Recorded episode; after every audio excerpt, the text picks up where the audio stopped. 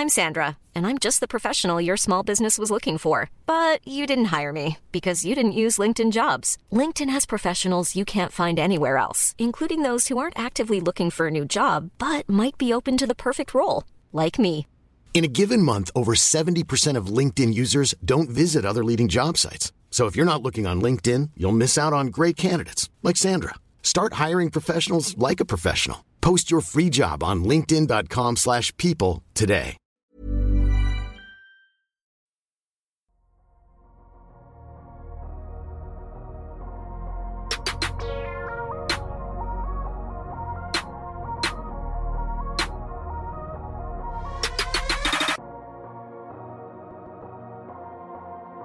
Salut à tous, c'est Adrien, ravi de vous retrouver pour euh, un nouvel épisode euh, du podcast NBA Dunk Hebdo, un épisode euh, demi-saison, puisqu'on va parler du All-Star Game aujourd'hui, un sujet qui, fait beaucoup parler en ce moment, en bien, en moins bien également. Certains sont fans, d'autres moins. En tout cas, ça ne reste pas moins un rendez-vous immanquable, ne serait-ce que médiatiquement, de cette saison NBA. Et justement, il y a plusieurs débats autour du All-Star Game qu'on a décidé d'aborder ensemble. Pour en parler avec moi, tout d'abord, euh, celui qui enregistre avec nous avec euh, un peu de décalage horaire, mais il est toujours fidèle au poste, c'est Ben. Comment ça va Ben? Ça va très bien, Adrien. Tu sais, petite anecdote, parfois c'est bien d'habiter dans ce genre de pays tel que la Corée du Sud. 20 minutes avant qu'on enregistre, je remarque que mes écouteurs ne marchent plus. J'aurais été dans ma petite meuse profonde, j'étais mort, hein, soyons honnêtes. Et là, je, re- je passe dans mon petit 7-Eleven, pour ceux qui connaissent, et boum, je m'achète des écouteurs. Donc salut à tous et vive, vive les, les petites euh, supérettes ouvertes 24 heures sur 24. Oui, parce qu'il est quelle heure du coup, pour situer à peu près? Euh, Quand tu vas à ta supérette 1h53 au moment où ah, au moment alors au moment où je suis allé dans la supérette peut-être il devait être euh, minuit 47 un truc comme ça très précis hein.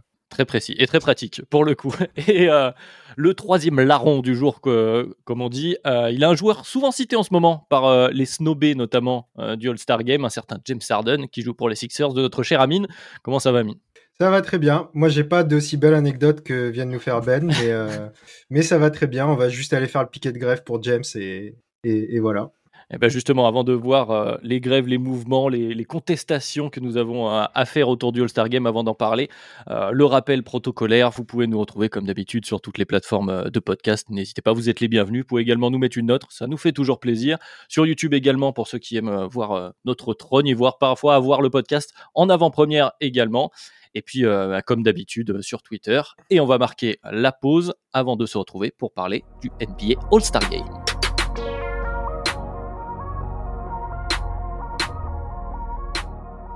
Alors, comme je le disais en intro, messieurs, le All-Star Game, c'est un rendez-vous immanquable à la mi-saison NBA. C'est un des matchs, euh, si ce n'est le match le plus regardé de la saison chaque année. Un match diffusé sur toutes les chaînes à l'international et surtout une sélection de joueurs, une sélection qui fait beaucoup parler.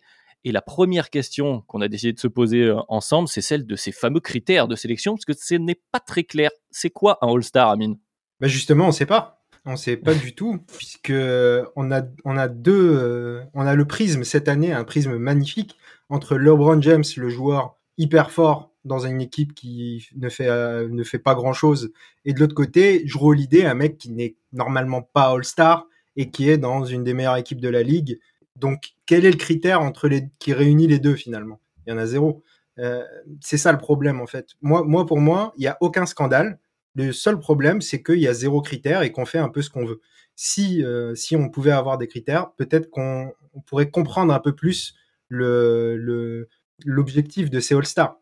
Euh, seulement, je pense que c'est compliqué parce qu'on a envie justement en NBA de faire comme ça pour pouvoir faire un peu ce qu'on veut et euh, pouvoir mettre justement et LeBron James et Drew Holiday dans le même All-Star Game. Quoi. Ouais, non, mais c'est ça, c'est la grande question de est-ce que ce sont les meilleurs joueurs dans l'absolu, un peu à, la manière de notre DH20 pour faire euh, de l'autoréférence chez De Kebdo Est-ce que ce sont les meilleurs joueurs de la saison à la mi-saison en cours? On peut citer aussi le cas de Laurie Markkanen, je pense que c'est un nom qu'on risque de citer plusieurs fois euh, dans ce podcast.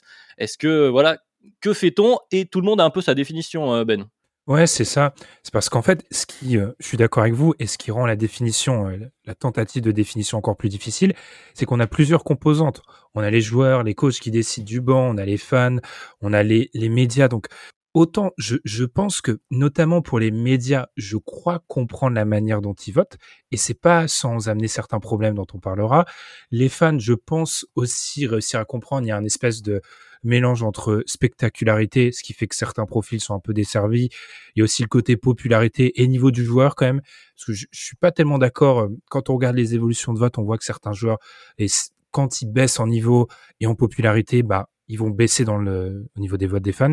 Et puis les joueurs où parfois c'est un peu folklorique, soyons honnêtes, et les coachs qui se rapprochent grandement des joueurs. Le, le, moi, je trouve que, on en parlera aussi pendant l'épisode, le côté un peu vieux sage des coachs, quand on voit certains choix, je pense qu'il est vraiment à remettre en, en considération. Ouais, parce que se pose l'intérêt de, de, de chaque votant. On sait que ça, chez les fans, ça fait, on l'a bien, on l'a bien vu et on vient d'en parler dans, dans l'intro, ça fait beaucoup parler. Et il y a un certain nombre de votes. Alors il y a plusieurs rapports. C'est vrai qu'on se rend compte que, euh, par exemple, la fanbase des Warriors aime beaucoup ses joueurs. Clay Thompson est très très haut, là où il est assez bas chez les joueurs et, et euh, du côté euh, des médias. C'est euh, la même chose pour pas mal de joueurs des Warriors, mais c'est qu'un exemple parmi tant d'autres. Hein. C'est pas pour pointer Mhm. une fanbase, mais souvent chez les fans, voilà, le joueur préféré, on soutient les joueurs de son équipe et c'est à peu près normal. Du côté des joueurs et des coachs, c'est à se demander si on est vraiment impliqué, hein, notamment cette année. euh, J'étais allé voir euh, la stat parmi euh, donc les joueurs qui ont fait plus de la moitié des votes de, All-Star chez les joueurs NBA. Ils ne sont que trois. Ils s'appellent Jokic, Giannis et LeBron. Alors après, on peut déterminer s'ils le méritent ou non, mais c'est-à-dire qu'il y a que trois joueurs qui sont dans plus de la moitié. Ça veut dire que Jokic est par exemple uniquement dans entre guillemets 58,7% des bulletins. C'est-à-dire qu'il y a presque 40 pour- enfin il y a un peu plus de 40% des joueurs NBA qui considèrent que Jokic ne fait pas partie des starters All-Star cette année. Et euh, ce n'est pas pour parler de la course au MVP, mais on voit bien que Jokic est quand même, je pense, un All-Star méritant cette année. Donc c'est vrai qu'on peut se poser la question de qui euh, a vraiment envie de voter du côté, en tout cas, des joueurs, des coachs qui ont une part importante, hein, mine de rien, dans, tous ces votes, quoi. Ouais, clairement. Tu parles de Jokic, euh, en plus de, de ce que tu as dit, c'est-à-dire en plus de son niveau, il y a personne, il y a, il y a quasi personne en forward à, à, à, à l'Ouest. Donc euh, c'est tellement évident que normalement ça, ce chiffre ça devrait être 100%. Il y a, ça n'a aucun sens que ce n'est pas 100%. C'est- Oui, il, bah, il faut, euh, il faut racler oui, les fonds de tiroir pour trouver des forwards. Donc euh, Jokic, il, est, il devrait être à 100% et c'est pas le cas. Ça prouve qu'il y a un problème. Ça prouve qu'il y a d'autres intérêts que euh, le, le vote, euh, le vote objectif euh, total. Quoi. C'est ça, parce qu'on parlait, je parlais d'intérêt. et Excuse-moi Ben, tu, vas pouvoir reprendre la parole après, mais Mm. la- l'intérêt que ont les joueurs de voter pour, le, pour euh, les fans, pardon, pour les joueurs de leur équipe, mais c'est aussi le cas pour euh, des joueurs des Jazz, parce que tu vois, tu parles des forwards et j'ai j'ai vu un, un article assez euh, rigolo, étonnant, on va dire, qui parle notamment de Mark Cannon, qui a été euh, donc il y a 73 votes parmi les joueurs, donc qui est plutôt méritant, etc. Mais on retrouve aussi d'autres joueurs du Jazz avec des votes. Il y a deux votes pour euh, Walker Kessler, je vois un vote pour Jared Vanderbilt, euh, je les ai sous les yeux, un vote pour Rudy Gay. deux votes pour Azubuike, un vote pour Micah Porter, Potter, Michael Porter qui est un two-way hein, du côté du jazz, hein, pour ceux qui ne suivent pas.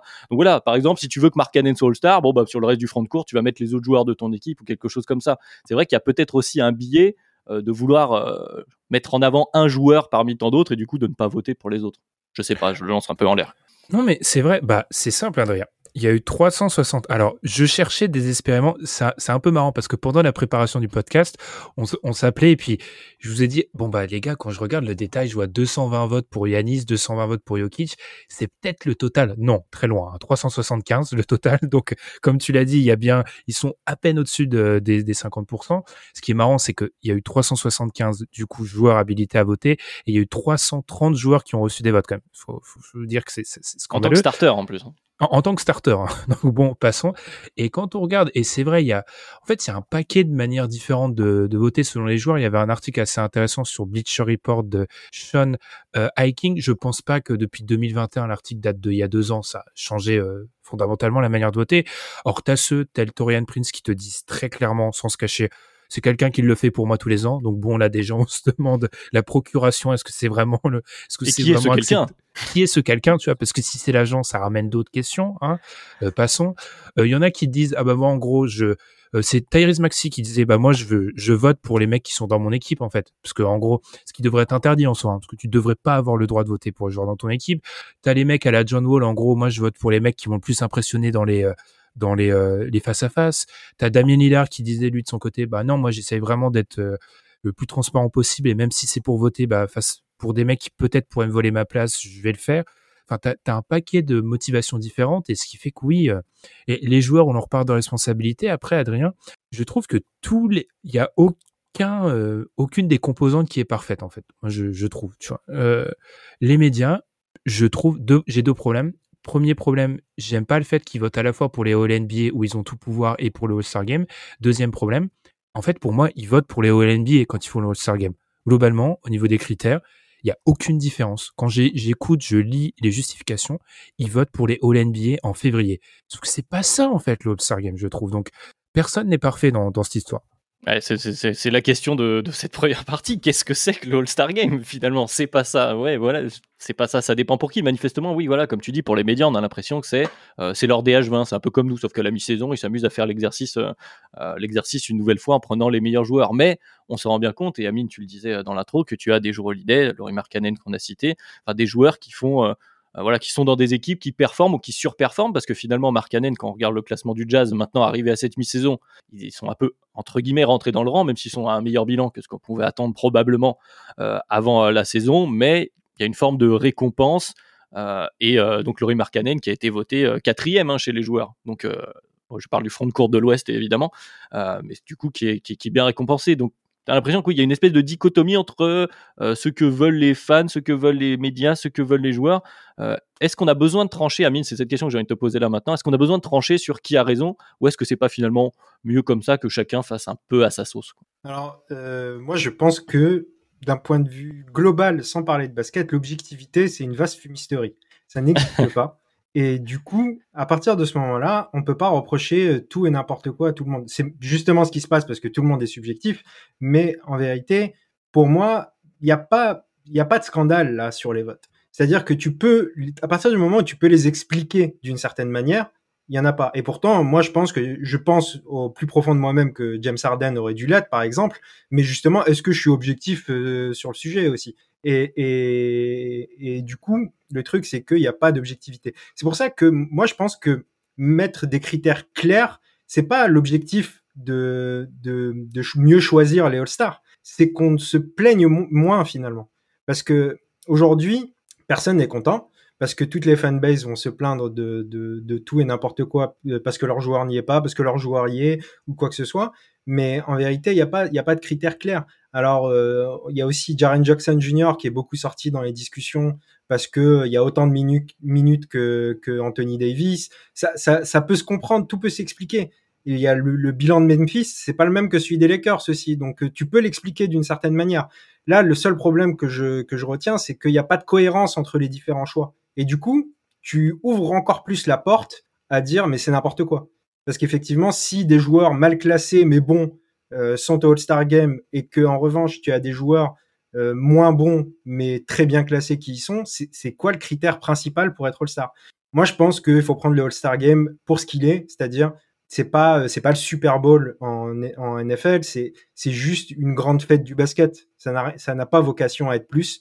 Parfois, c'est une plus belle fête que d'autres, mais euh, c'est pas plus que ça, finalement. Ah, mais tu soulignes le point important de la pondération des différents critères, même si une nouvelle fois, c'est subjectif à chacun, mais si on fait une grande fête du basket, les gens vont te dire, ah oui, mais du coup, tu vas défavoriser les joueurs plus défensifs, des joueurs Holiday, tu l'as cité, euh, on pense à Rudy Gobert hein, il, y a, il quelques temps, etc., qui sont moins spectaculaires. Il était critiqué d'ailleurs, Rudy Gobert, pour sa sélection, on disait, qu'est-ce qu'il fait un All-Star Game? C'est pas amusant de le voir. Et en même temps, parfois, euh, on en parlait d'ailleurs entre nous, hein, je crois que c'est toi, Amine, qui le disais quand on préparait ce podcast, finalement, les All-Star Games, des fois, sont les plus intéressants quand ça commence à défendre. Donc, est-ce qu'on n'a pas mmh. aussi envie d'avoir ces joueurs? Est-ce que, du coup, la question, euh, Ben, du coup, je vais te relancer là-dessus, c'est pas un peu, bon, c'est la question éternelle qu'on se pose chaque année quand on fait le DH20, de euh, au moins mettre certains critères euh, sur le, j'ai dire, sur le papier. Au moins, c'est certain, tout le monde part de la même chose, mais après, laisser un peu d'interprétation, ce qui arrive forcément, comme le disait Amine. Mais moi, en fait, j'ai l'impression que cette question, il faut la diviser en deux. Il y a la question des, titulaires et la question des remplaçants. Parce qu'en soi, le, la formule pour les titulaires, moi, je vous avoue qu'elle me dérange pas de ouf. 50% hein. euh, pour les fans, 25% pour les joueurs, 25% pour les médias. Je trouve que ça ne, il y a, on peut discuter sur certains points, par exemple, Embiid est-ce que Embiid aurait dû titulaire, etc. Mais en soi, ça, je, je trouve que la pondération est assez bien réfléchie. Moi, et là où du coup, l'intérêt peut-être de mettre des critères aurait du sens, c'est sur les coachs en fait, qui de un ont un pouvoir total sur euh, le, les remplaçants. Première chose.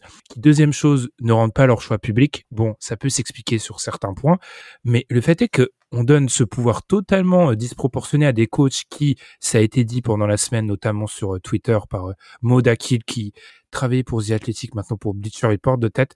Les coachs, quand tu es dans un coaching staff, ils prennent cinq minutes pour le faire. Donc en fait, c'est à eux qu'il faudra imposer des peut-être plus des critères. Moi, je trouve que c'est vraiment là la faiblesse du All-Star Game, et c'est très souvent sur ces remplaçants que se pose le, la plupart des débats. Alors oui, ça se pose parce que c'est c'est annoncé en deux temps, donc c'est vraiment sur eux que se, se concentre l'attention, mais c'est peut-être là où il y a vraiment une faiblesse, je trouve, de donner ce pouvoir totalement disproportionné à des coachs, surtout en plus, il y a la question des positions, j'ai dit beaucoup de choses, mais euh, ils sont censés donner deux, deux, deux guards, trois mecs sur le, le back euh, le front court et deux spots euh, deux spots un peu wildcard où tu peux faire ce que tu veux. Mais pourquoi tu donnes cette division là qui encore une fois va renforcer le front court qui a déjà trois joueurs de base donc tu en donnes 6 contre 4 de base? Est-ce que c'est pas totalement euh, c'est pas donner trop d'avantages au front court? Bah moi c'est vraiment sur le les remplaçants que je pense qu'il faut se, se concentrer dans un premier temps. Et en plus, il y a une nuance, c'est pas très clair leur guard front court parce qu'ils disent aussi que euh, si euh, certains joueurs euh, bénéficient plus à une autre position à la team All-Star, alors on peut considérer qu'ils sont à une autre position. Enfin, oui, non, mais c'est déjà pas très clair. Mais je, je pense que t'offres la transition la, la, la, plus la plus évidente euh, vers la, suite de notre podcast, puisque effectivement, les remplaçants, c'est ça qui fait le plus parler, parce que bon, les titulaires, comme tu disais, Embiid n'est pas titulaire, mais il sera quand même All-Star. Et mmh. la question, c'est de ceux qui ne sont pas All-Star, et c'est ceux qui fait le plus débat, ceux qui ratent entre guillemets la sélection All-Star Game. Et pourquoi ça fait autant parler? Bon, il y a certes le, le, prestige euh, de l'année de juste être All-Star, d'être affiché, mais pas seulement. Ça a un impact d'être ou non All-Star dans dans une carrière NBA. C'est c'est de ça dont on voulait également parler. Et il y a notamment l'impact euh, je ne sais pas par où vous voulez commencer, mais euh, Amine, j'ai envie de te lancer sur l'impact premier, c'est celui de la carrière, de la, legacy, comme on dit. Euh, à la fin, quand on revient sur la carrière de, certains anciens joueurs, eh bien, une des premières lignes qu'on lit, c'est machin, nine times NBA All-Star. Et si tu en as moins, eh ben forcément, ça, comment dire, ça affaiblit ton CV. C'est ça. Je pense que justement, c'est un peu le côté, comme tu l'as dit, nine time, first time. C'est-à-dire, s'il y a écrit une fois All-Star, il y a, des chances que ce soit soit la récompense de fin de carrière, soit aussi en début de carrière, tu étais trop fort et euh, on t'a mis All-Star assez rapidement, mais ça n'a pas suivi. Donc c'est plus le nombre de fois où tu as été All-Star. Et effectivement, quand tu commences à avoir été 3 quatre fois All-Star dans la Legacy, c'est hyper important en fait. Tu sais que et pourtant des fois, c'est pas forcément pour à, certaines époques, il y a eu des, des postes où il y avait euh, il y avait moins de joueurs euh, forts et tout et du coup, ça a mené à à, certaines choses ou à des bilans collectifs des fois qui ont amené à certaines choses euh, incroyables. On se rappelle de, de ces fameux Hawks euh, qui avaient euh, qui avaient plus de All-Star que, que, que, de remplaçants. du coup, oui, ça joue énormément sur la. Moi, je pense que c'est le principal effet, c'est sur la legacy, sur ce que ça t'apporte en termes de, de visibilité aussi, de, de, ce que tu peux communiquer dessus, de et pourquoi pas peut-être des discussions sur les contrats, mais je pense que c'est pas le principal le principal truc. Mais et puis participer à la fête, il y a, y a beaucoup de choses qui rentrent en jeu. Je pense que c'est important pour les joueurs. On voit d'ailleurs euh, l'importance que ça a, que c'est tout c'est simple, c'est quand euh, quelqu'un n'est pas sélectionné justement. On voit et même si généralement la première phrase qu'ils disent bon moi je m'en fous en fait de pas être All-Star, mais, et on sait très bien que dès qu'il y a mais, c'est qu'il y a un problème. ce qu'il y a avant ne compte pas. Exactement. Donc, euh, donc euh, on voit bien qu'à chaque fois, euh, parfois c'est peut-être juste de l'ego, mais en tout cas, c'est, ça les embête vachement de pas être au All-Star Game. Et puis, pour clore cette, ce, petit volet legacy, avant de parler des autres impacts, euh, Ben, vous avez fait un podcast il y a, quelques semaines, je crois que tu étais avec Madiane sur le, Hall of Fame. Et c'est vrai que bah, si tu es All-Star ou pas All-Star, ça peut euh, déterminer ta, ton entrée dans le Hall of Fame, dans le panthéon du basket. Donc, c'est quand même quelque chose de relativement important pour une carrière. Mmh, j'invite les gens à aller le réécouter, mais on avait remarqué avec Madiane que au-delà des minutes et des points, le nombre de sélections All-Star Games, c'est un des critères premiers parce qu'en fait, effectivement, quand on fait rentrer des joueurs, euh, quand tu calcules l'éligibilité All-Star Game qui se situe 5 ans après ta retraite, donc il y a un moment sur un joueur qui a une longue carrière, au début de carrière, on va remonter à des choses qui sont passées à 15, 10, 15 ans. Il y a un moment où ce, ce genre de d'accolade, comme on dit, c'est un anglicisme qui est absolument atroce. Je suis désolé, ce genre de récompense. Euh, permet permet de de oui de situer un joueur et effectivement quand on regarde le, Hall of Fame on remarque que à l'exception d'un joueur dans les années 50 euh, Larry Faust tous les joueurs qui ont cette sélection All-Star ou plus sont Hall of Fame c'est-à-dire que par exemple alors oui ça va relancer le débat Hall of Fame Paul George est Hall of Famer en fait. En gros, techniquement, c'est Paul George en a 8, donc Paul George devrait être Hall of Famer. Donc c'est vraiment cette manière, comme tu l'as dit, de présenter le joueur qui se réduit souvent à bag ou pas, sélection All-Star Game, etc. Ça a un impact majeur euh, sur la manière dont on se souvient de toi. Je suis désolé, moi je connais pas toute l'histoire de la NBA sur les doigts, le bout des doigts. Quand je vois un mec euh, qui dans les années 70, je vois ah ouais, il a été trois, quatre fois All-Star, joueur-là, bah même pour quelqu'un comme moi qui suit beaucoup la NBA, ça a un impact. Faut être, euh, faut être honnête.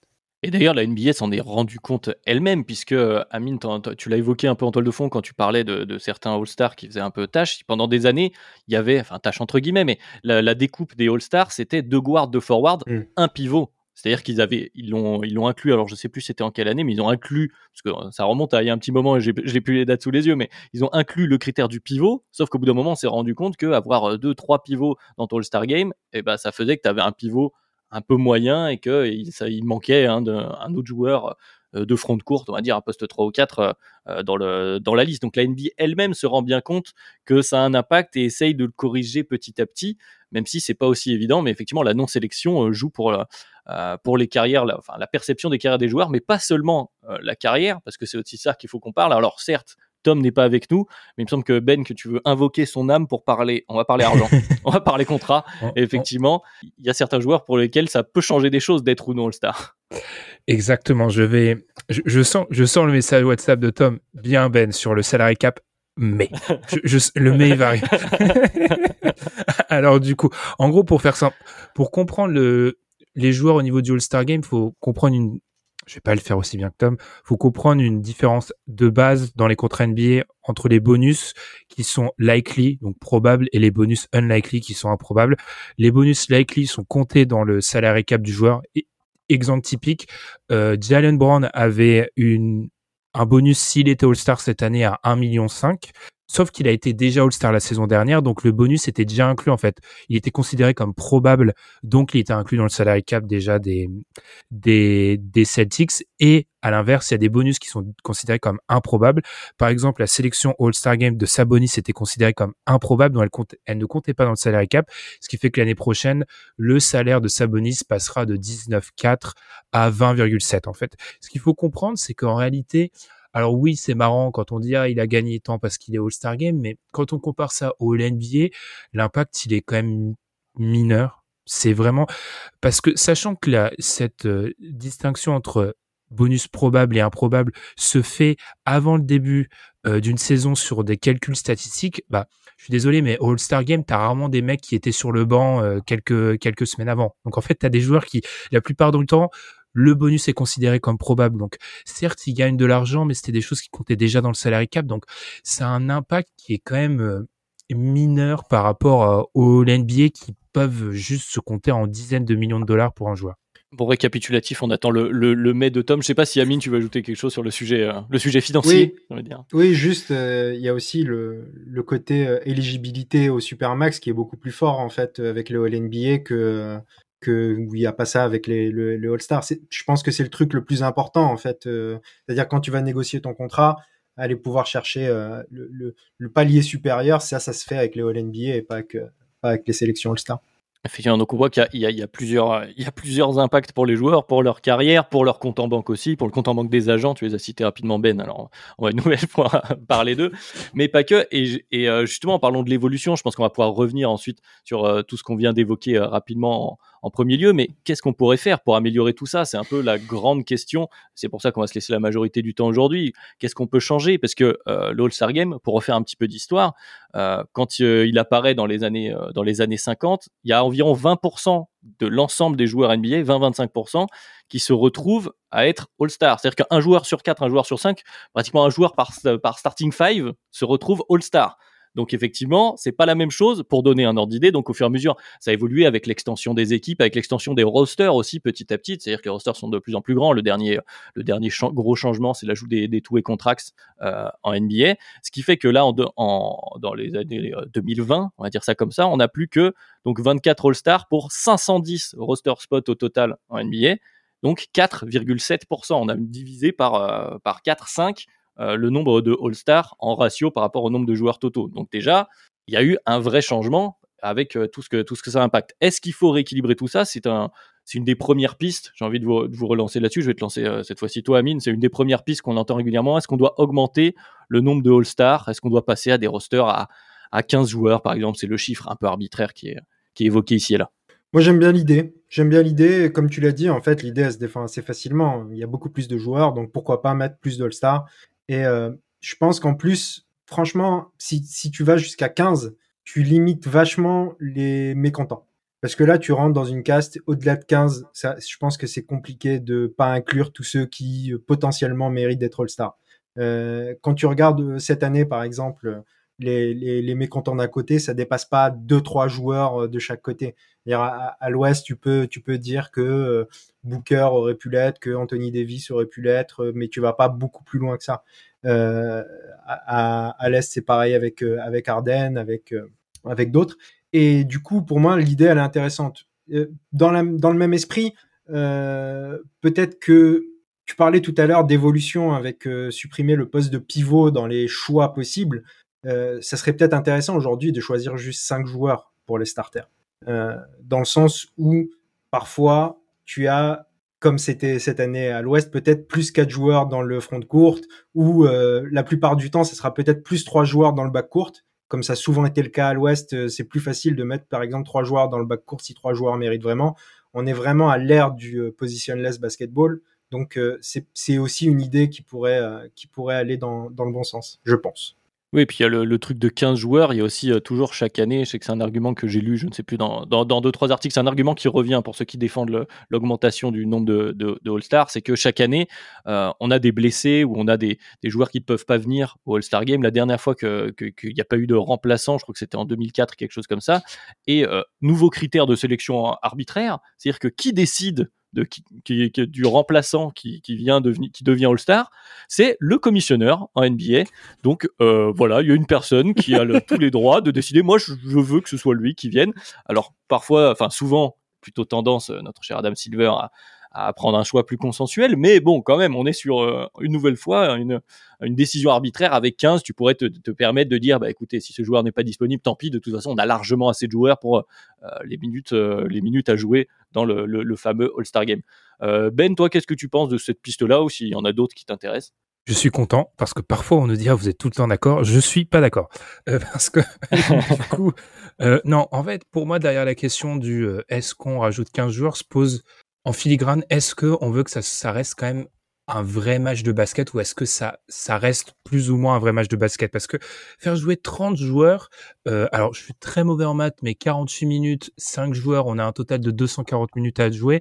Et quand on regarde les All-Star Games euh, globalement, on remarque, en regardant, alors c'est pas de la grande analyse, hein, j'ai juste navigué dans les box scores, les gars. en, vrai, je regarde, en gros, il y a une espèce de limite mentale. Je sais pas si c'est un espèce de règle euh, tacite.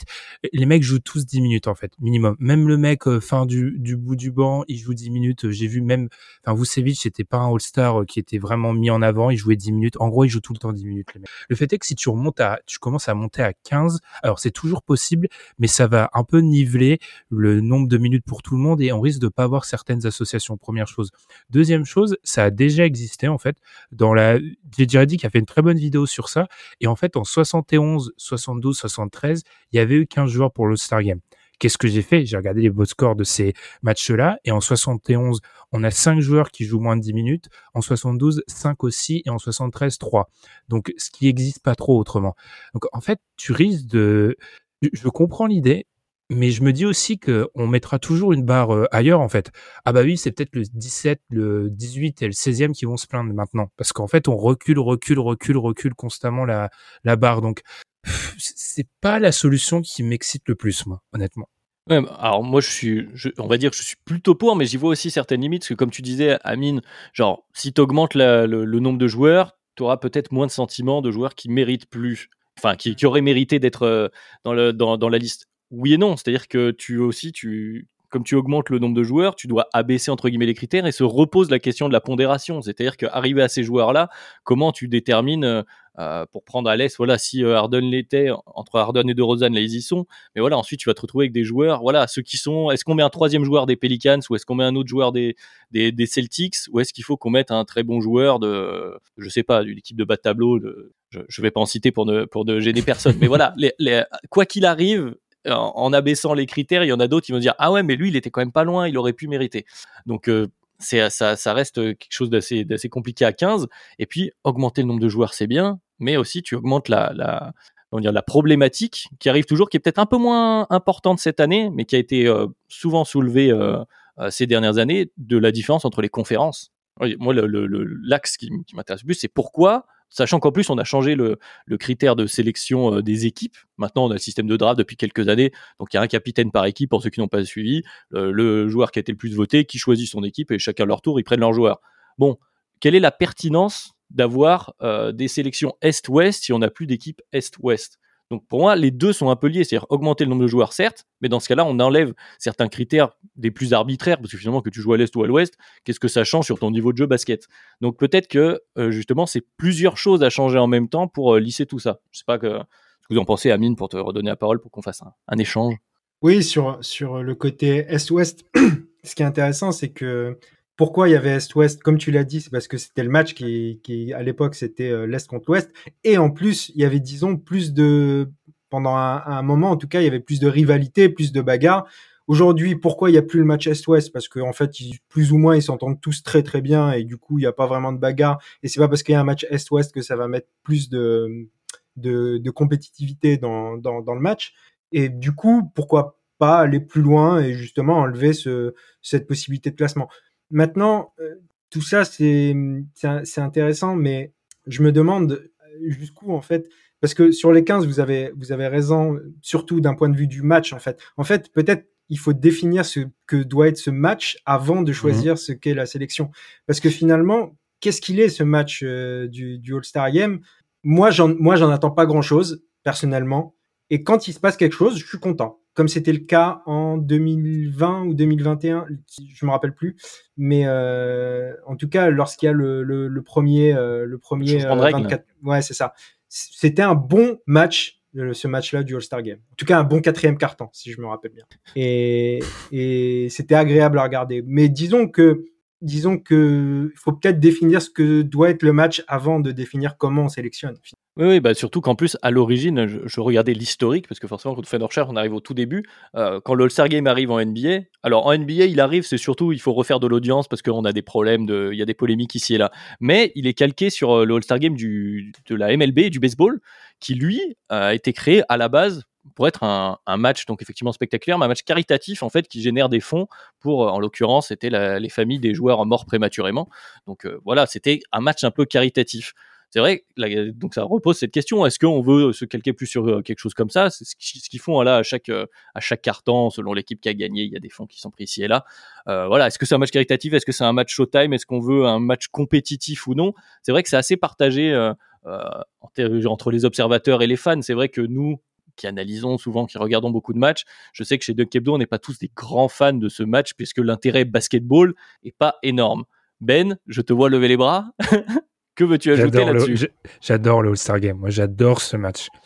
En fait, non, moi, c'est un peu une posture, mais ça me saoule ce ce moment où alors chez certains, je pense que c'est réel, mais d'autres, ça fait un peu euh, non, mais de toute façon, le All-Star Game, moi, je préfère regarder un, un bon vieux Rockets euh, Magic pour analyser les. Tu vois, il y a un moment, c'est une posture. chez certains, c'est une posture et ça m'énerve.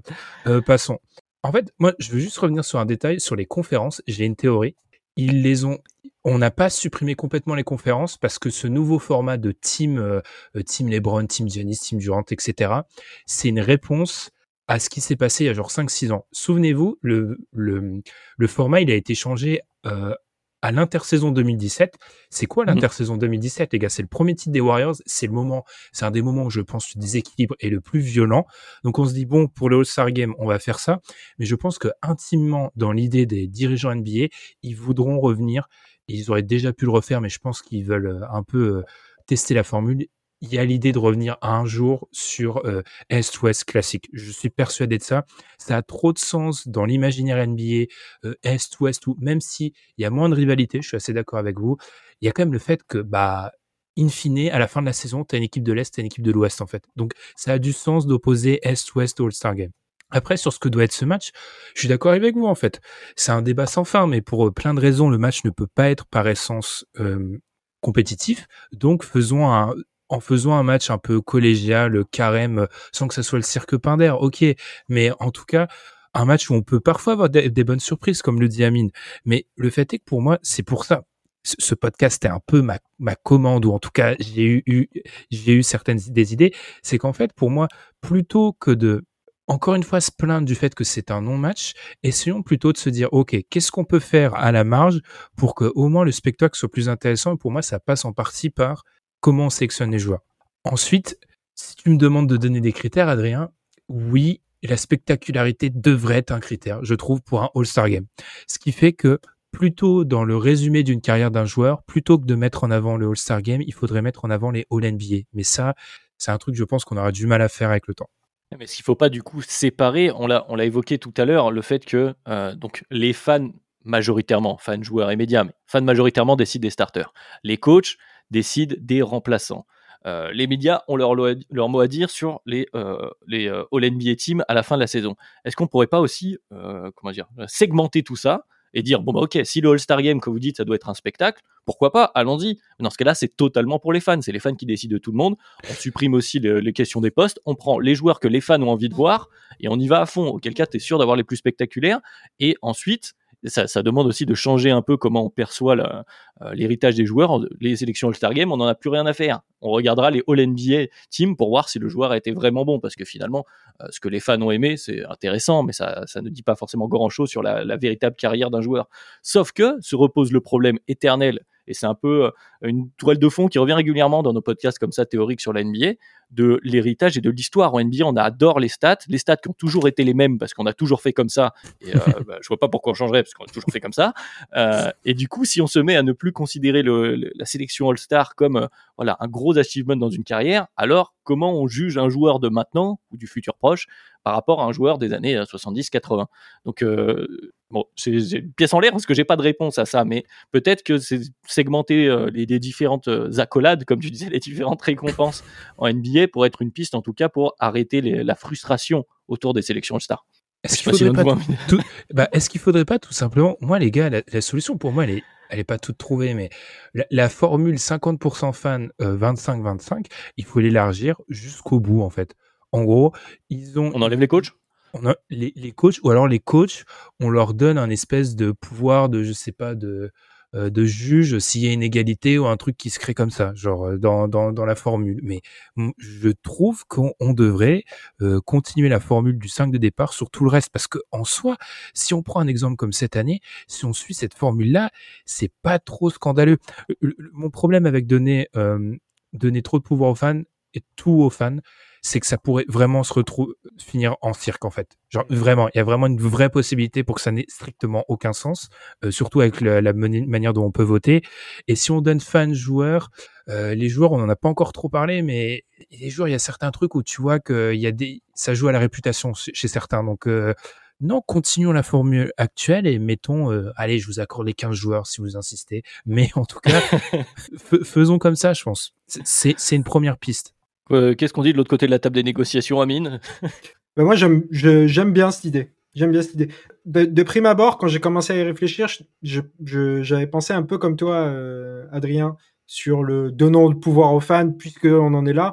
Mais en fait, il y a trop de dérives, comme, euh, comme l'a dit Ben, et on l'a vu récemment. On a vu Andrew Wiggins starter, on a vu ce que, à quoi ça peut mener. Et ça, pour l'instant, c'est pas si grave, Andrew Wiggins starter. Mais si, euh, si euh, on en parlait un peu en off, mais si demain euh, un nouveau Chinois arrive en NBA et que la Chine vote massivement pour, pour qu'il soit starter alors que c'est le 15e homme d'une équipe par exemple, bah ça peut arriver. Et du coup, ça ouvre un peu plus de, de problèmes. Du coup, l'idée de d'élargir par contre le système de vote au, nombre, aux 12 ou 15 joueurs, peu importe, total, je trouve ça intéressant parce qu'il y a quand même un côté finalement garde-fou la part des médias et des coachs par rapport, par rapport aux fans. Et au final, comme euh, l'a dit Ben, quand on regarde un peu les votes euh, un peu plus loin que les starters de ce système, c'est pas scandaleux du tout en fait. Tu te retrouves avec quelque chose qui peut-être fait euh, fait fait tout aussi sens qu'actuellement. Donc moi j'aime bien l'idée en tout cas. Ouais, mais l'idée est intéressante, mais une nouvelle fois, si on continue dans cette idée de vouloir faire du All-Star Game un, match de spectacle parce que c'est vrai que l'intérêt de, comme tu disais, que les coachs soient un peu les garde-fous, c'est que ça permet à des joueurs euh, comment dire, d'un profil un peu moins spectaculaire, un peu moins offensif, mais qui sont des très bons joueurs de basket, des glue guys, des très bons défenseurs, etc., d'avoir une ou deux petites récompenses dans le CV où il y a écrit, il y a écrit All-Star quelque part. Bon, il y a Drew Holiday qui est le nom de cette année, mais ça arrive régulièrement. Il y a toujours un défenseur euh, ici et là. On peut penser à Ben Wallace il y a quelques années, ce, type de joueur-là. Bon voilà, des joueurs moins spectaculaires, des joueurs qui sont des bons joueurs de basket, d'avoir leur petite ligne. Et comme on le disait, ça joue dans la legacy, ça peut mmh. jouer dans le contrat, etc c'est vrai que moi aussi j'aime bien que ça reste. Si, euh, si le All-Star Game doit toujours être le grand, un des grands rendez-vous, ce qu'on lit dans la ligne de CV et ce qui n'est pas prêt de changer, comme on disait tout à l'heure, j'ai peu d'espoir que les All-NBA Teams, euh, dans la perception collective, euh, prennent le pas mhm. sur le All-Star Game. Bah, dans ce cas-là, c'est embêtant de tout donner, enfin de, d'enlever la, récompense des coachs, même si on revient à ce que tu disais Ben un peu plus tôt, au sérieux de, des votes des coachs qui parfois, comme tu le disais sur les joueurs, genre vote un peu soit à la réputation, soit voilà à l'affect, on va dire, de joueurs qu'ils aiment bien, qui considèrent être des bons joueurs parce que bon bah voilà, il est, il est bon depuis deux trois saisons. Si cette année il est moins bon, c'est pas grave, je le mets. Ou si son équipe est moins bonne, et même si ça, tu le dis, voilà, le fait que De Rosanne soit All-Star cette année, même si j'adore le joueur et qu'il est probablement toujours, on verra, on fera les comptes en fin de saison, mais toujours euh, au moins pas loin du DH20. Est-ce qu'il mérite d'être All-Star à cette mi-saison? C'est pas certain, certain. Donc il y a, y a aussi cette problématique là. Mais tu vois, si tu prends un joueur comme euh, comme Drew Holiday, chez les joueurs, on pourrait se dire ah il a pas une grosse cote. C'est un mec qui finit dixième chez les joueurs en fait. Donc tu te dis, enfin il finit, il finit largement, largement. Non, mais il finit quand même devant Trayon par exemple chez les joueurs. Donc je pense que là où je suis d'accord, le fait qu'un mec comme euh, euh, qui finit 15e euh, chez les fans, oui, n'aura peut-être pas euh, l'apport d'un mec si on fait si on file la comparaison Trayon qui finit 5e chez les fans. Bah, le fait est que si tu rajoutes en plus cet apport euh, média où c'est intéressant de voir que les deux finissent à égalité, sixième chez les médias, bah, quand tu calcules, ils ont tous les deux deux votes sur 100. Bah, au final, tu te dis que le garde-fou d'avoir d'un côté les médias et les joueurs pour rééquilibrer les fans, ça a, ça a un peu de sens. Alors oui, bien évidemment, euh, si tu laisses toujours 50% aux fans, les profils défensifs seront un petit peu euh, un petit peu sanctionné, mais j'ai pas dans l'idée que sur l'histoire récente, les les joueurs défensifs aient vraiment été totalement mis de côté. Tu vois, l'exemple aurait été de jamais voir Rudy Gobert All-Star Game, on se serait dit ok là c'est scandaleux. Rudy Gobert a fait ses All-Star. Draymond Green, bon, alors il était avec les Warriors, a fait ses All-Stars. Il y a qui de vraiment dominant défensivement où on se dit ah il aurait dû finir All-Star Game, il l'a pas été. Adrien citait, citait Ben Wallace il y a un instant. Ah qui a pas été, d'accord. Ah qui a pas été. J'ai hmm. pas de Ouais, mais je pense que ça va avec l'évolution de la ligue, suis-moi rapidement, mais on hmm. a aussi de plus en plus de joueurs, enfin de moins en moins de joueurs trop unidimensionnels, trop uniquement défenseurs. Sinon, ça hmm. pose un problème et il voit plus le terrain. Et Amine voit très bien de quoi je veux parler, par exemple, du côté des Sixers. Il a été en star. mais non, mais je, je, vois, je, vois, ce que tu veux dire. Je, je pense vraiment, c'est horrible de, de, faire, de vous offrir 45 minutes pour en arriver à cette conclusion. Je suis désolé. je, pense, vraiment, il y, y, a de ça. Il y a, y a deux. Après, là où je me contredis, c'est que pour moi, il y a vraiment euh, il y a juste le côté média où j'aime pas le fait que les médias aient 25% All-Star Game, 100% de All-NBA, mais il y a, tout le monde s'équilibre bien, cette formule est bonne, c'est juste arrêter cette boîte noire des, des coachs qui, euh, qui envoient la réputation, qui euh, ne, ne, remplissent pas leur rôle de garde-fou euh, sur certains points parce qu'on sait pas ce qu'ils font en fait. La réputation, c'est aussi valable pour les joueurs. Comme tu dis, ils sont qu'à 25%, mais tu vois, Demar de Rodan, pour revenir, il est quatrième chez les joueurs. Sur les guards, à l'Est, parce qu'il est considéré comme guard, ça c'est une autre, euh, c'est une autre problématique, mais quatrième chez les joueurs, c'est quand même très très haut euh, par rapport à cette, à, cette année. Donc euh, même les joueurs, voilà. Bon après, comme tu dis, il y a la pondération, peut-être remettre, me remettre, mettre les coachs aussi, baisser les médias comme tu dis, à laisser 50% fans et faire un, un comment dire, un, un 20, un 20-15-15, quelque chose comme ça avec les mhm. coachs et les médias. Après, tu peux faire 25 coachs, 25 joueurs, 50 fans. Mais et plus de médias. Et comme ça, tu laisses les All-Star, les All-NBA aux médias. C'est un peu ça le. Un peu. Alors, les, les, gens vont croire que je suis un pur populiste, les médias, etc. Non, c'est juste qu'en fait, c'est ça. Encore une fois, je l'ai dit au début en introduction. On vous, on vous ment. Genre, je l'ai dit au début, j'ai trop de mal avec le fait que les mecs votent pour les All NBA en février. En fait. ils, ils, font tous ça.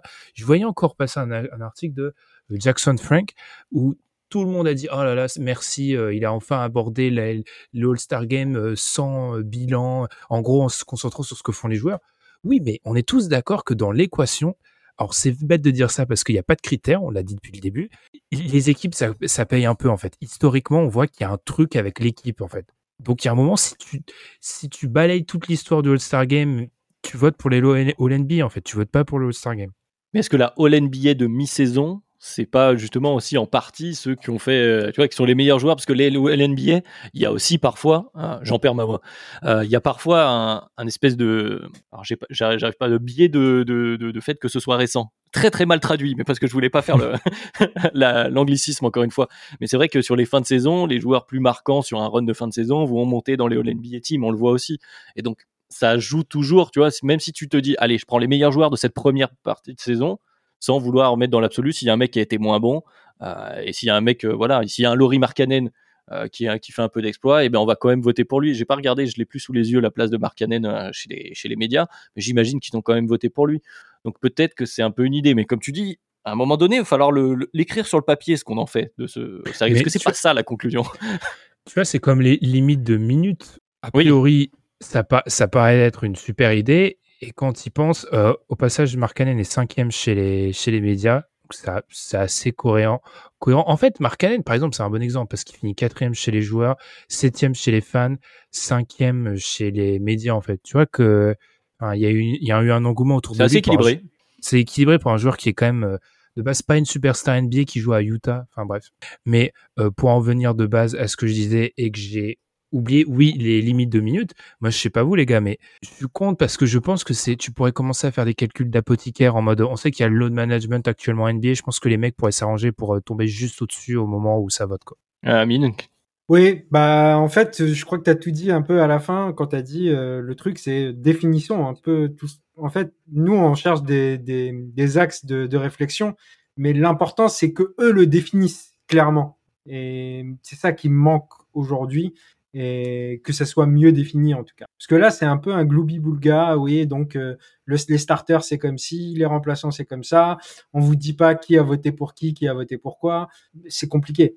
Est-ce qu'on n'en mmh. revient pas à un... Je voudrais pas le, blâmer une nouvelle fois, mais c'est vrai qu'il y a un peu ce, cette critique de bah, d'Adam Silver. Il va falloir qu'on cite une nouvelle fois son nom, qui est souvent un peu dans l'indécision, qui veut pas trop trancher. Mmh. On a une formule qui marche plutôt bien, ça fait beaucoup d'audience le All-Star Game, malgré euh, les quelques baisses d'audience qu'il y a eu justement ces dernières années sur les matchs NBA. Il faut aussi dire ce que c'est à la télévision. Le All-Star Game, c'est toujours un carton c'est un carton qu'on le qu'on l'apprécie ou pas si euh, voilà quelques initiés chez nous font un peu les comme tu dis Ben ont un peu la posture genre non c'est pas du vrai match de basket moi je préfère non chez nous c'est pas une posture. Attendez si, parce que si tu dis que chez nous c'est une posture je vais être mal dans le groupe après. Non non mais non non mais bien sûr mais même mm. si même si c'est vraiment le cas même si on préfère c'est vrai que l'intérêt basketballistique de ce match du All-Star Game pour ceux qui suivent et qui aiment le basket en lui-même c'est peut-être pas le, le, plus intéressant mais pour le produit NBA qui reste un divertissement il faut le rappeler c'est un sport et c'est un divertissement pour le, le monde entier. Des gens qui ont qui n'ont pas beaucoup de temps, qui n'ont pas beaucoup de matchs. Regardez le Star Game, tu as tous les meilleurs joueurs. Enfin, en tout cas, parmi les meilleurs joueurs. Allez, on revient à cette question. Est-ce que ce sont vraiment les meilleurs joueurs? Bref, ils sont quand même tous là réunis au même endroit pour un match et ça fait énormément d'audience. Et justement, même si cette formule a ses limites, on les évoque depuis tout à l'heure. Amine, tu l'as bien dit, peut-être qu'ils n'ont pas trop envie de trancher en NBA, justement de changer quoi que ce soit. Parce que si tu touches un, critère ici et là, peut-être que bah, tu peux euh, euh, embêter, abîmer ton produit. quoi.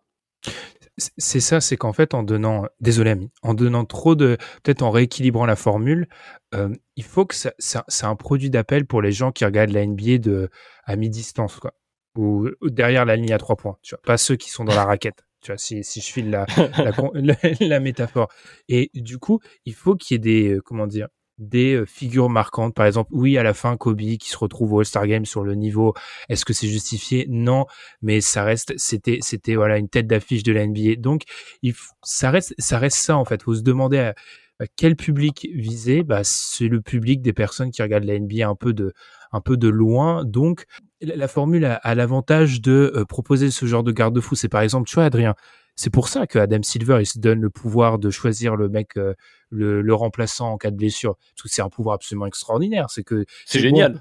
c'est génial. Bon, entre le mec qui joue dans une équipe euh, euh, qui, est, certes peut-être méritant, mais qui joue dans une équipe un peu moins glamour, etc., et le mec qui joue dans un qui joue à New York ou à Los Angeles, vous remarquerez que j'ai pas dit gros marché parce que là ça ressort. Là en ce moment ça ressort gros petit marché. J'ai envie de j'en chope de l'urticaire bah oui, bah je vais faire le choix avec le mec qui a peut-être un peu plus de, valeur et qui sera un meilleur produit pour les, fans qui regardent depuis la, mi-distance. Donc, donc voilà, c'est une conclusion vraiment mauvaise à ce monologue, mais, le, fait, est que il faut aussi comprendre qui sont les personnes visées et tout simplement, ces personnes-là veulent, tu as besoin d'avoir des joueurs que tu reconnaisses, quoi, tout simplement. Je, peux, je, pourrais te rajouter un, petit axe à ta conclusion pour t'aider. Si tu veux, il y a aussi un truc qu'on n'a pas évoqué, parce que oui, on débat, ça fait 50 minutes qu'on en parle, on voit les débats sur Twitter depuis une semaine. Les débats, les polémiques, ça fait de l'audience, ça fait de l'engagement sur les réseaux sociaux, ça fait de la pub à ta ligue. Les gens viennent voir, ah pourquoi il y a autant de gens qui défendent tel joueur, pourquoi il y a autant de gens qui aiment pas celui-là? Alors je vais aller regarder, etc. C'est aussi une des stratégies de la NBA et on l'évoquait rapidement entre nous, euh, c'est d'être euh, visible finalement aux yeux de tout le monde. C'est-à-dire qu'on a, on a tous accès et on en est très heureux aux images sur Twitter le lendemain. Tu as les dogs, tu as les, stats, tu as des résumés, tu as tout ce que tu veux sur YouTube. On peut tout voir et ça participe de ça. Garder une formule qui a des avantages, on l'a dit, qui finalement est pas si mal, mais qui a quelques inconvénients suffisants pour faire parler beaucoup de gens, notamment les fans qui sont bah, de toute façon l'audience numéro un. Euh, et bah c'est aussi une bonne formule finalement du point de vue juste de la NBA peut-être. Ouais, je suis, je suis tout à fait d'accord. C'est clair que le côté euh, créer de l'engagement, tu peux pas espérer mieux que euh, créer des polémiques de toute manière. C'est tout simple et ça marche nickel. moi, je voulais évoquer aussi un, autre truc. On, on devait l'évoquer qu'à la toute fin, mais est-ce que, est que le match, est-ce que le match des, des, des All-Stars, est-ce que c'est vraiment le baromètre du All-Star Game finalement? Parce que là aujourd'hui, il n'y a pas que ça. Moi, j'adorais regarder le, le All-Star Weekend pour voir un super slam dunk contest, pour voir un super concours à trois points. Et ça, ça c'est en, baisse totale. On peut pas dire le contraire, mhm. surtout vu le slam dunk de l'année dernière.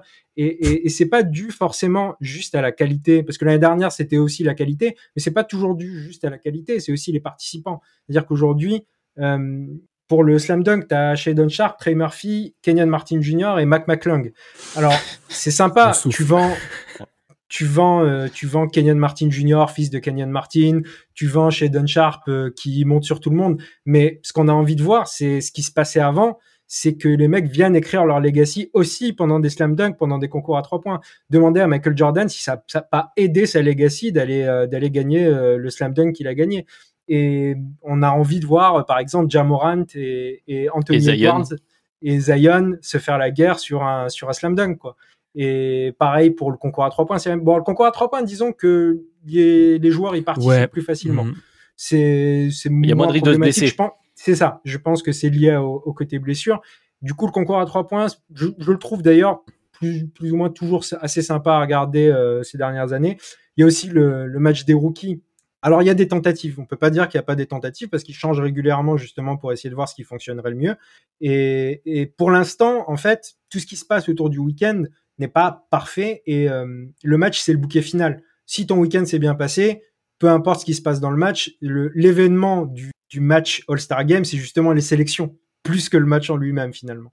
Donc euh, tout ça c'est un grand tout et en fait faut faut réfléchir à comment améliorer le truc pour créer le plus d'intérêt possible pendant le week-end. Parce que créer de l'intérêt en dehors du week-end, ça, il n'y a pas de problème. effectivement, je pense que le, All-Star Game n'a jamais créé autant d'intérêt actuellement euh, en dehors du week-end qu'actuellement.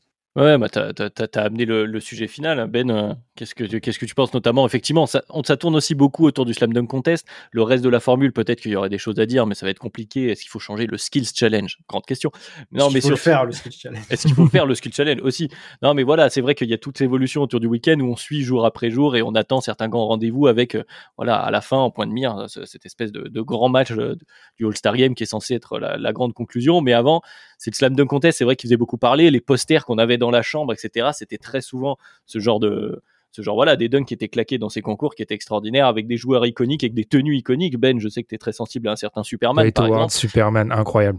Voilà. Est-ce qu'on aimerait retrouver des Superman euh, euh, plutôt que et c'est sans leur faire offense hein, des, des Trey Murphy ou des, euh, des Shadon Sharp j'avoue que j'ai vraiment dû me concentrer pour éviter le fou rire quand Amine a donné la liste des mecs qui vont participer. Bref.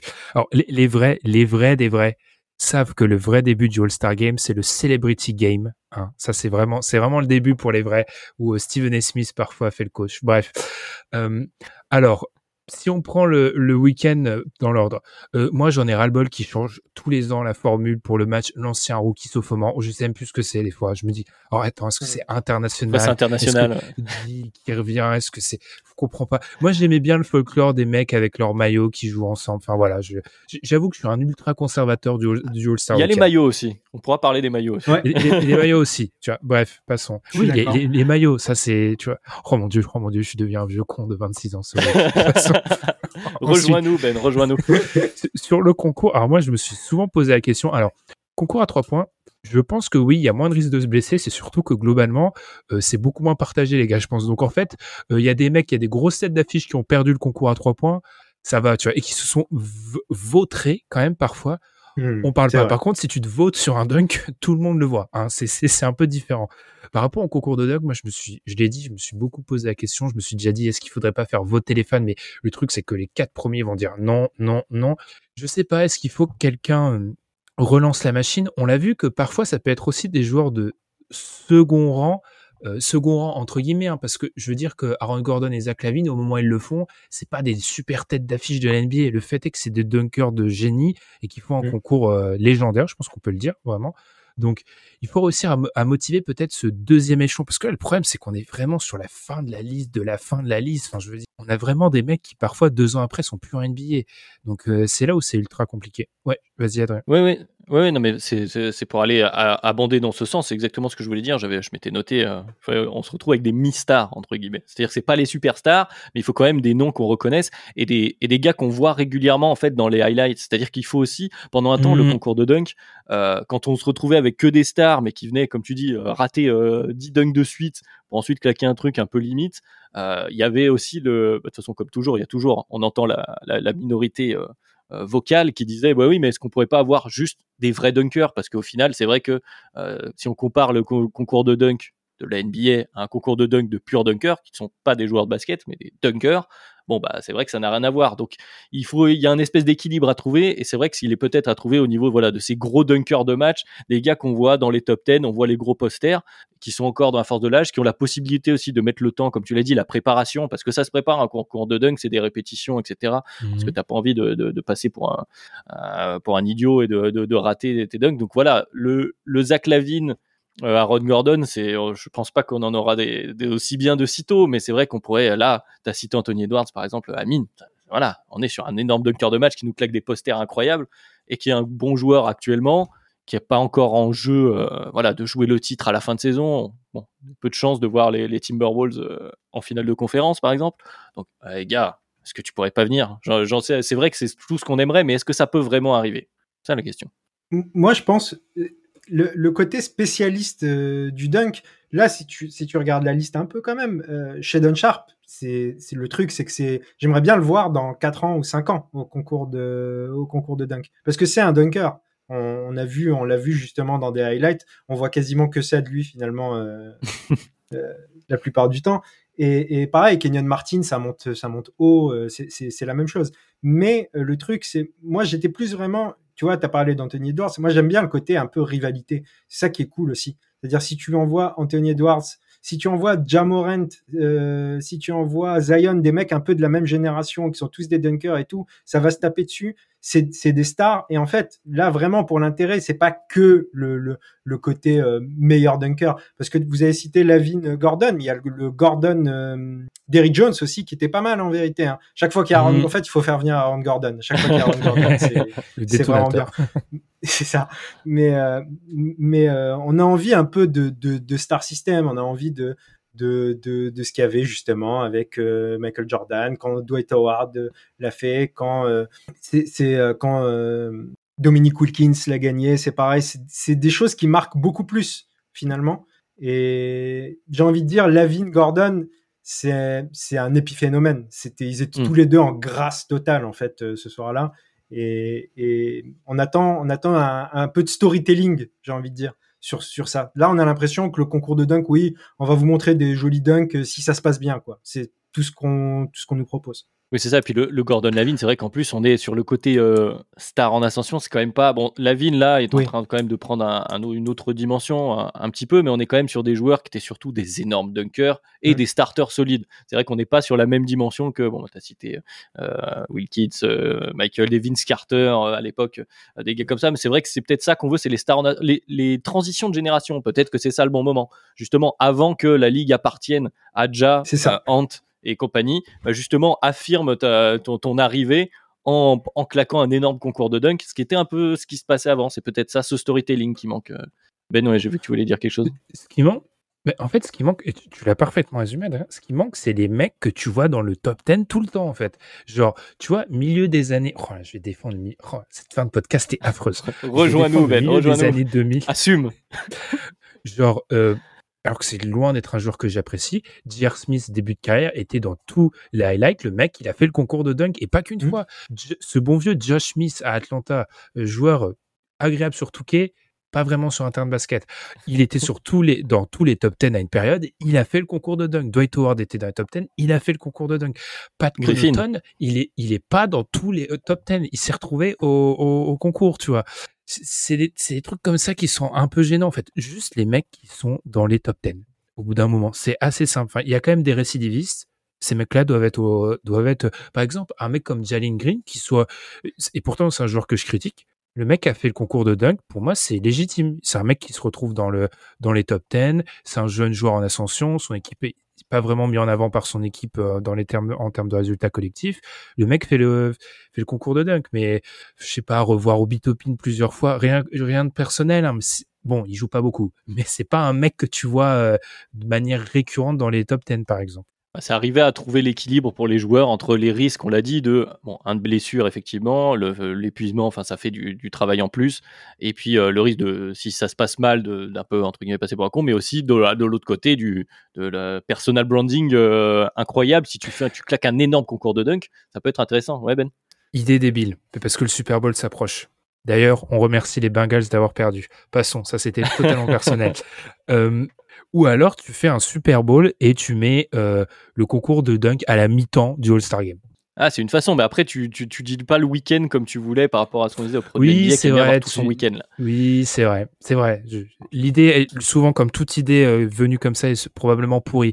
Mais tu vois, tu pourrais avoir le, le jeu du mec, euh, oh là là, euh, Intel et All-Star Game est dans le match, mais il sort cinq minutes avant le deuxième carton parce qu'il doit se préparer à claquer son dunk à la mi-temps et tout. Tu peux créer des storytelling un peu comme ça.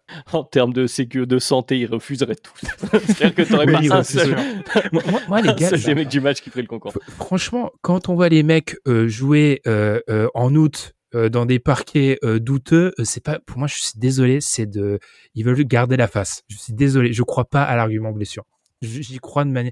Pour moi, c'est 10% du calcul. Le vrai calcul, c'est mon Dieu, si je me rate, je vais passer pour le dernier des, le dernier des incapables. C'est ça, une pensée aux, agents NBA aussi qui doivent, qui doivent surveiller ça. Euh, on a finalement on a fait pratiquement un quart d'heure juste sur le concours de dunk qui n'était pas le sujet standard, mais comme quoi euh, du sujet principal, mais comme quoi il cristallise quelque chose, euh, ce dunk contest au milieu du All-Star Game. C'est vrai qu'il fait partie du, spectacle en général. Donc tu as bien fait Amine de le lancer assez tôt ce sujet. Parce que sinon... Je voulais juste rajouter un. Ah, vas-y, vas-y, je t'en prie. Il y a aussi le problème des votes sur les concours de dunk. Ah oui, parce que Ben l'a dit vite fait. moi, je suis totalement pour qu'on fasse voter les fans parce que le vote du jury là, c'est à chaque fois une catastrophe. En fait. C'est incompréhensible. C'est Enfin bref, c'était juste une parenthèse. En 2023, tu mets des hashtags, je sais pas quoi, tu, c'est possible, tu vois, mm. c'est largement possible de, tu vois, comme ça, en plus, BTS tweetera en direct, faites gagner un mec de Golden State, c'est incroyable. enfin, c'est. Est-ce que tu reprochais tout à l'heure au vote potentiel euh, des fans avec l'influence de la K-pop? Voilà, il faudrait qu'on l'ait sur le dunk contest. Bah, bravo. Ouais, parce que en, vrai, euh, non, c'est ça. ah, ça c'est ma deuxième idée est peut-être meilleure que la première. Tu vois, faire voter le dunk contest en direct par les fans parce que je suis d'accord avec Camille, les les votes ont pas de pas de sens. Et puis puis en plus, qui décide les mecs qu'on met? Je veux dire, euh, qui, qui décide de ça? Ça n'a aucun sens. Oui, puis de plus en plus, ils n'ont pas trop envie de vexer. Alors, tu as quand même des notes qui sont sur une inflation. Enfin, en fait, la, limite, comme tous les dunks ont entre 48 et 50, et eh ben, c'est difficile de les hiérarchiser. Alors que des fois, il faudrait être un peu plus sévère euh, pour qu'on puisse, euh, voilà, qu'on puisse les noter. Et c'est vrai qu'ils n'ont pas envie, tu pas envie de te faire un ennemi en abaissant une note, sauf si tu t'appelles Dwayne Wade, auquel cas tu votes euh, parce que tu as envie pour le plaisir. pour rappeler la dernière polémique en question. Pour ceux qui l'auraient raté, je vous invite à aller voir ça. Vous verrez le problème avec, avec les notes du, du dunk contest. Donc effectivement, comme je disais, je crois que c'est bon. Est-ce que vous avez encore rajouté un, un petit mot Ah, mon Ah. dernier mot. Parce que j'ai étudié et, pourtant je vais le défendre comme quoi c'est une fin de podcast historique.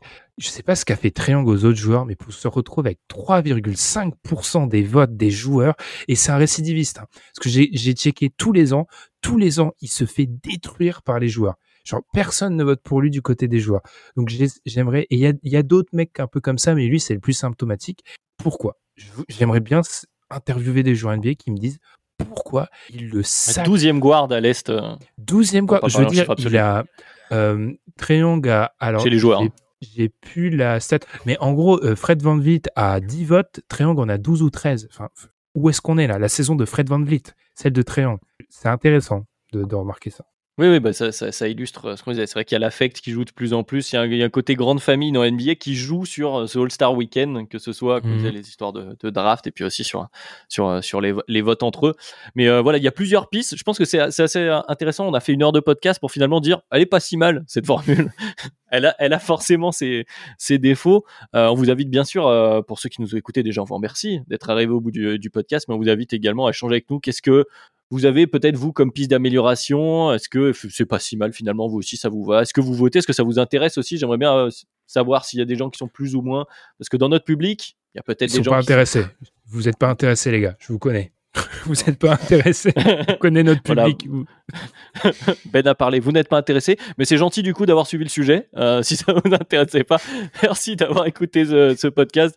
Comme d'habitude, évidemment, euh, on vous invite à nous rejoindre euh, sur toutes les plateformes, donc Spotify, Apple Podcast, Podcast Addict, celle que vous préférez, euh, bien entendu, sur YouTube, sur Twitter. Merci à tous, merci messieurs d'avoir été avec moi, et puis ben, on se retrouve la semaine prochaine avec un nouveau sujet. On va laisser de côté l'All-Star Game. Je pense qu'on va, on va retourner à notre bonne vieille saison euh, NBA. C'est ça. Et un big up à Tom ça. pour la présentation la semaine dernière. Ah, effectivement, big up à Tom. hein. Incroyable. Et big up à Tom qui va aussi faire sa critique euh, sur l'aspect financier de ce podcast. Euh, voilà, la belle conclusion. Merci à tous. Et on se retrouve la semaine prochaine. Ciao.